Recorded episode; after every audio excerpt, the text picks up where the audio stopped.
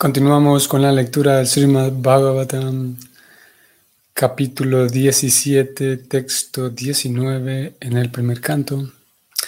Bienvenidos. Om Namo Bhagavate Vasudevayam. Om Namo Bhagavate Vasudevayam. Om Namo Bhagavate Vasudevaya.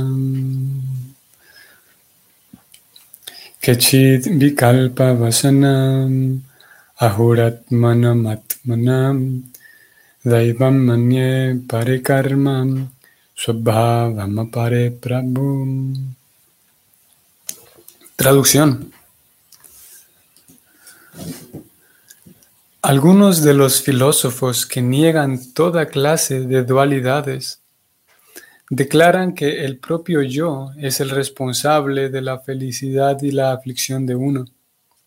Otros dicen que unos poderes sobrehumanos son los responsables, mientras que otros más dicen que la entidad, perdón, dicen que la actividad es la responsable.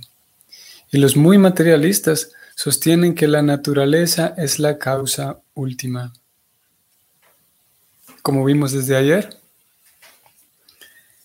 el toro comienza a responder a aquella pregunta eh, hecha por Parixit. La pregunta es, eh, él le pidió que le hable, háblame del malhechor que ha hecho esto. Y eh, entonces el toro no, se detiene y no culpa directamente a la persona que tiene enfrente, quien, como ya dijimos, es evidentemente el, causante de, tanto sufrimiento. Todos lo sabían. Pero entonces el toro responde de esta manera y en el verso de ayer leíamos como él dice que mm, no, estoy seguro, él dice, porque eh, hay tantas, tantas formas de responder a, a esa pregunta, dice el toro que algunos sostienen que, como, lo leímos, vamos a ver desde el verso de ayer para leer ambos.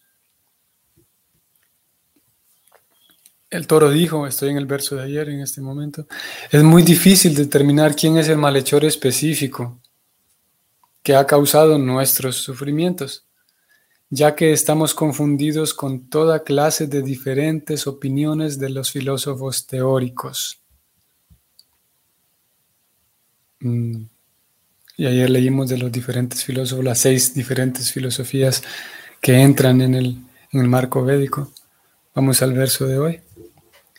Habiendo dicho eso, el toro, de que es muy difícil determinarlo porque hay tantas teorías, tantas formas de responder a esta pregunta, él dice hoy entonces, algunos de los filósofos, de los que ya leímos ayer, él cuando habla de filósofos está refiriéndose a, esas seis diferentes divisiones filosóficas en los Vedas.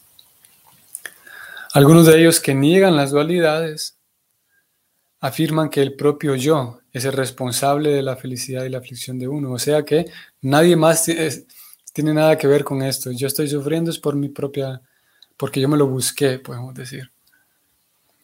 Luego el toro dice, otros afirman que hay unos poderes sobrehumanos que son los responsables mientras que otros más dicen que la actividad es la responsable. Y los muy materialistas sostienen que la naturaleza es la causa última. Mm. Vamos a ver el significado.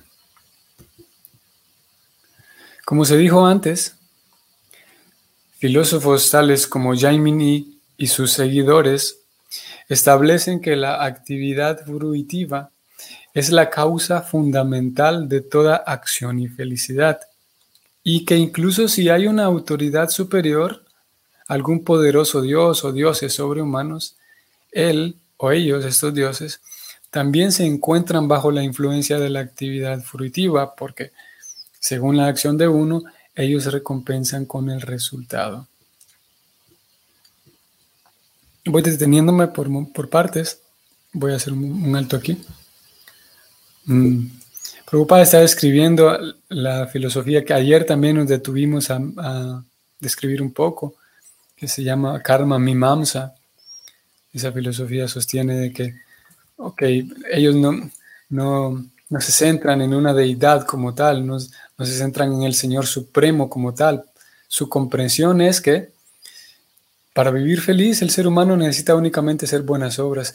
Y bueno, si existe Dios, el papel de Dios es darme los resultados de mis, buenos, de mis buenas obras. Y si no existe, pues no hay problema, yo me voy a portar bien y la felicidad va a llegar. Eso es así en pocas palabras y, en, y básicamente es la, la, esencia de esta filosofía karma mimamsa, como aquí Prabhupada está diciendo. Mm. Voy a subrayarlo y lo leo nuevamente. Si hay alguna autoridad superior o si hay algún dios o dioses, este dios se encuentra bajo la influencia de la actividad fruitiva.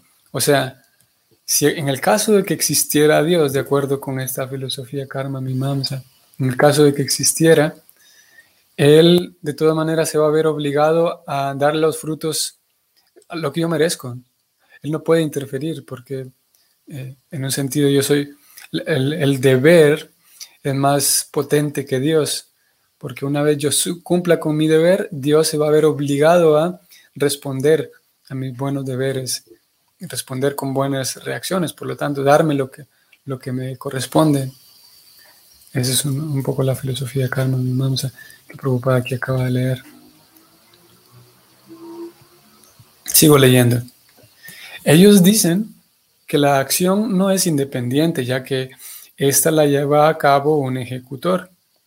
Por lo tanto, el propio ejecutor es la causa de su propia felicidad o aflicción. Claro, ellos no afirman que si alguien es feliz o sufre, es porque algo hizo en el pasado.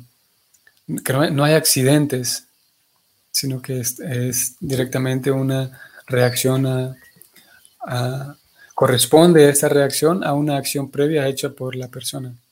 Sigo leyendo. También en la Bhagavad Gita 6.5 se confirma que la mente de uno, libre del afecto material, puede liberarnos de los sufrimientos de los tormentos materiales. De modo que uno no debe enredarse en la materia con los afectos materiales de la mente. Es así como la propia mente de uno es amiga o enemiga en la felicidad o la aflicción materiales. Los sankhyaístas, aquí preocupada va a pasar a describir la posición de otra de las seis filosofías, en este caso la filosofía Sankhya,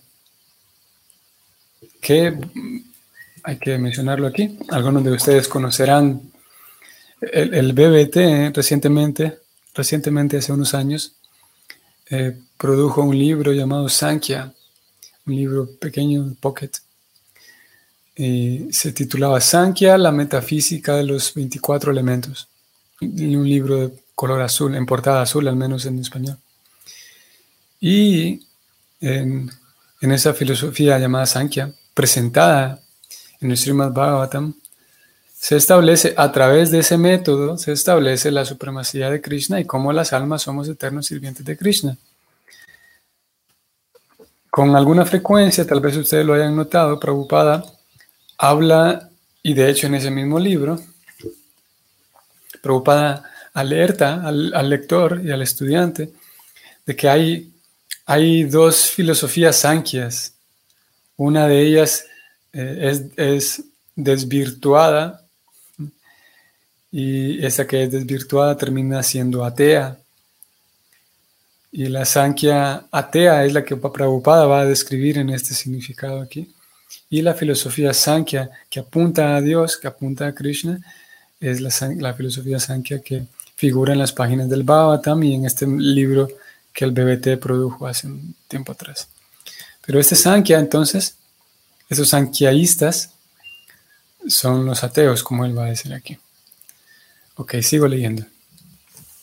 Los sankhyaístas, que son materialistas y ateos, concluyen que la naturaleza material es la causa de todas las causas. Según ellos, las combinaciones de los elementos materiales son la causa de la felicidad y la aflicción material y la desintegración de la materia es la causa que libera a todos los tormentos materiales.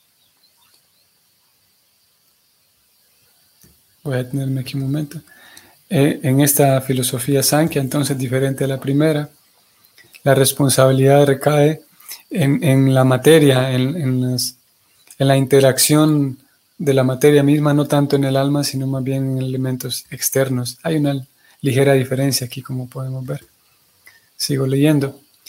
Gautama y Kanada declaran que la combinación de los átomos es la causa de todo. E impersonalistas tales como Astabakra descubren que la refulgencia espiritual del Brahman es la causa de todas las causas. Pero en la Bhagavad Gita el propio Señor declara que Él es la fuente del Brahman impersonal. Y en consecuencia Él, la personalidad de Dios, es la causa fundamental de todas las causas. En la Brahma Samhita también se confirma que el Señor Krishna es la causa fundamental de todas las causas. Fin del significado.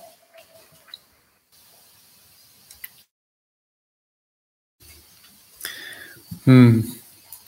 Bien, em, un tema filosófico, un tema de carácter filosófico que por, en, algunas ocasiones la filosofía nos lleva a ciertos, nos lleva por ciertos em, pasadizos, nos lleva por ciertos laberintos, aparentes laberintos lingüísticos. Aquí se está hablando de la causa de todas las causas, quién es la causa suprema el alma, la naturaleza material, eh, puede terminar siendo eh, abrumador. Ah, bueno, en realidad en ocasiones se, pone muy densa en sí la filosofía, ahora no lo ha sido tanto, pero, pero de alguna manera puede eh, tender a, abrumar y, frustrar. Se está hablando de la causa de todas las causas, cuál es la causa, qué es lo que genera el sufrimiento. Y la pregunta esencial aquí es la misma pregunta que que está en, la mesa ahora, en, estas páginas del Bhagavatam, es una pregunta que a cada momento surge en la vida de cada ser humano. ¿Qué es lo que, por qué ocurre el sufrimiento? ¿Por qué? Y eso lo vamos a ver en el significado del siguiente verso el día de mañana.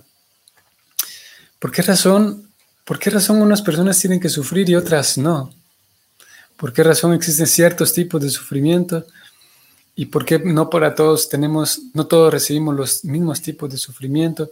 Porque algunos recibimos, todos, algunos recibimos eh, las mismas, enfrentamos las mismas acciones desagradables, pero no todos sufrimos en la misma cantidad, porque algunos parece ser que estamos más, tendemos más a sufrir frente a cosas tal vez no tan dolorosas, y algunos otros frente a cosas muy dolorosas no sufren, sino que eh, Em, se fortalecen, etc. Y la pregunta de Parixit al, toro es, em, bueno, en realidad el toro lleva por ese lado la respuesta de que no puedo determinar quién es el que me causó este sufrimiento. Y él dijo, algunos dicen que el, responsable es el propio alma, que yo me lo gané. Algunos dicen que, no, no, tengo, no tiene que ver conmigo mismo, sino que un designio del destino, ustedes saben, Hay ese debate y esa pregunta de que si el destino existe y cada cosa está determinada, si cada cosa está predeterminada en mi vida, entonces no tengo que esforzarme porque cada cosa ya está escrita. Y, en algunas ocasiones ese, tipo de, ese tipo de preguntas lleva a la persona a, una, a un enredo sin salida. Porque si todo está escrito, entonces no tengo que esforzarme. Pero hay una voz ahí en el fondo que dice, pero es que si no me esfuerzo no voy a conseguir nada agradable. Pero si todo está escrito, ¿para que me esfuerzo? En fin. Entonces el toro dice eso. algunos afirman que el alma no tiene nada que ver, que son algunas fuerzas, como lo dijo en este verso, voy a ir nuevamente. Mm, poderes sobrehumanos, él dice, estoy subrayándolo aquí. Alguna gente dice que son poderes sobrehumanos los responsables. Hay otras personas que dicen que en realidad ni siquiera el alma es responsable, ni siquiera los poderes sobrehumanos son responsables, sino que solamente los intercambios, solamente los intercambios químicos entre las personalidades, entre los, diferentes caracteres de personas, hacen que, como las piedras que chocan entre sí, se moldean. Algunas personas concluyen que la causa de la felicidad y la aflicción, es como un cierto tipo de azar en el que el alma no es responsable ni tampoco hay poderes sobrehumanos, sino que solamente los intercambios, simplemente los intercambios sociales van trayendo a veces felicidad, a veces aflicción, a veces tristeza. Son diferentes filosofías que están eh, desarrolladas a profundidad en cada uno de estos seis sistemas de los cuales hablamos ayer. Vamos a mm, el próximo domingo, hoy estamos en domingo también, sí. El próximo domingo 19 vamos a hacer un espacio para hablar solamente del tema de las seis filosofías. Ese día no vamos a leer el Bhagavatam, o bueno, no vamos a leer el verso que correspondería para ese día, sino más bien vamos a hacer una lectura y una, un vistazo así por encima, eh, un, eh, panorámico de estas seis filosofías, ya que es, ayer resultó ser un tema bastante interesante y el domingo entonces vamos a dedicar tiempo a eso. Bien, entonces, mmm, eh, ustedes saben, hay aquellas personas que son sensibles que, o tienen un cierto grado de, sensibilidad y de, de compasión, saben que que hay mucha crueldad en el planeta, mucho hambre, por ejemplo, mucho maltrato y sufrimiento, mucha enfermedad. Y eh, con cierta frecuencia hay una cantidad de deseos que la persona tiene por querer hacer algo, por ayudar. Y eso es una tendencia, es una, un síntoma, podemos decir, de la tendencia natural del alma, del la compasión misma, el, querer expresar amor y atención por alguien más, ese, deseo por, de alguna manera, reparar tantos desórdenes sociales, etc. Principalmente el sufrimiento de otros. Sin embargo, el concepto del bhakti, el bhakti apunta a que ustedes lo sabrán, el bhakti con todo toda la, literatura va constantemente hablando de los devotos puros y el, servicio devocional puro. Ese servicio devocional puro, podemos también eh, eh, traer el concepto en sánscrito que es prema bhakti. Y ese prema bhakti, que se traduce como servicio devocional puro, también podemos traducirlo como, como ah, el prema es amor, pero no solamente amor, sino que es amor también muy inteligente, con mucha sabiduría porque a fin de cuentas ambas, la sabiduría conduce al amor y el amor a la inteligencia. Un sabio, realmente sabio, será sensible. Y una persona que se dedique al, al, cultivo de su, de su propio amor y hacia los demás, conseguirá también sabiduría, de acuerdo con como lo plantea la guita. Así que ese deseo de, mm, parar el sufrimiento de los demás, ya que el toro dice, yo estoy sufriendo, sí, aunque no sé muy bien por qué se debe, cuál es la causa fundamental, la causa, la causa inmediata, sí, la tengo aquí enfrente, es esta persona. Bueno, el toro no ha dicho esto, pero podemos nosotros hacer una segunda escena, hacer una, una segunda escena imaginaria de que el toro pudo haber dicho esto, de que la causa inmediata estaba ahí enfrente pero en fin de cuentas queremos siempre para eliminar un problema, lo mejor es ir de raíz. Al, a lo más profundo que yo encuentre la raíz es, es mucho mejor, de hecho es más inteligente. Si tengo una, una dificultad, un problema, voy a tener, voy a ser más útil o más va a ser más provechoso si yo trato de ir a la raíz, a lo más profundo que pueda.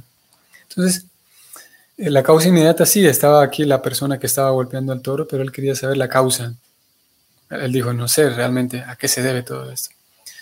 Entonces, volviendo con, con el amor eh, y la sabiduría, que el alma que quiere y, ese sentimiento de querer ayudar a otros que pasan hambre, que tienen, no tienen suficiente para comer, que pasan enfermedades muy feas, mucho maltrato, el Bhakti nos dice que el amor solo no es suficiente. El, intento mismo de ayudar, incluso teniendo los medios suficientes, supongamos que, ustedes y yo tuviéramos los medios suficientes para ayudar a todas aquellas personas que, que en algún momento hubiéramos querido ayudar. Tal vez en este momento ustedes tengan en mente a alguien o a un grupo de personas, un, un grupo de personas, eh, los niños en algún lugar, los indígenas en tal otro lugar, una comunidad, las minorías, ya que hoy se habla tanto de las minorías que aparentemente sufren mucho. Sin embargo, el amor en sí, podemos decir que no es suficiente, solamente el sentimiento. El concepto de prema incluye sentimiento con sabiduría, amor sabio. Pero el amor simplemente sentimental no es suficiente porque hará falta, así lo mismo que está haciendo este toro aquí en este verso, hará falta un trabajo filosófico de ponerse a pensar qué es lo que está generando este sufrimiento en, la persona, en la persona que tengo enfrente. Y en algunas ocasiones, para sorpresa nuestra, aquellas, todas aquellas personas que nosotros vemos como, como seres sufrientes, que actualmente están sufriendo. Para sorpresa nuestra, muchas de aquellas personas que los vemos como sufrientes, en realidad ellos no quieren salir de, no aspiran a una vida libre de sufrimiento. Posiblemente en el fondo sí, pero muchas personas están cómodas con su vida de sufrimiento. Y el hecho mismo de yo intentar, en caso de que pudiéramos hacerlo, claro, en algunos casos sí podemos, ¿no? Llevar un plato de comida a alguien, en algunos casos lo hacemos. Sin embargo, eh, si pudiéramos hacer una campaña súper masiva de ayudar a aquellas personas, a muchas personas, nos encontraríamos con que algunas están cómodas y satisfechas viviendo esa vida de sufrimiento, lo cual es, es irracional, pero lo cierto es que así es como funciona. De hecho, hay en, en la psiquiatría, hay un trastorno que es muy interesante, muy curioso, curioso más bien, es el trastorno de la identidad de la integridad corporal, así se llama. Trastorno de la identidad de la integridad corporal. Y consiste, la persona que lo padece eh, no, tiene un concepto claro de su valía como persona, tiene un trastorno de su propia identidad como persona. Por lo tanto, en muchas ocasiones estas personas van a un, buscan un médico para que dañe alguna parte de su cuerpo porque ellos se sienten mejor, se sienten más valiosos y validados cuando están discapacitados. Y, la estadística muestra, muy curioso, que generalmente ellos se amputan simplemente por, por ese trastorno de su propia identidad, se amputan una pierna, generalmente la pierna izquierda, pero hay otras áreas del cuerpo que están sanas y que ellos deciden eh, dañarlas porque pues, debido a ese trastorno tienen la sensación de que ahora sí voy a ser más validado por la sociedad y, la persona se siente más, más completa usando muletas, por ejemplo, eh, estando en una silla de ruedas. Y es una cosa completamente irracional. Lo cierto es que, como aquí lo leímos en este verso, y lo sabemos, la mente puede llegar a jugar tan, de maneras tan extrañas. La mente puede llegar a a estar configurada de formas tan o desconfigurada de formas tan extrañas e irracionales como lo, como funciona en este trastorno.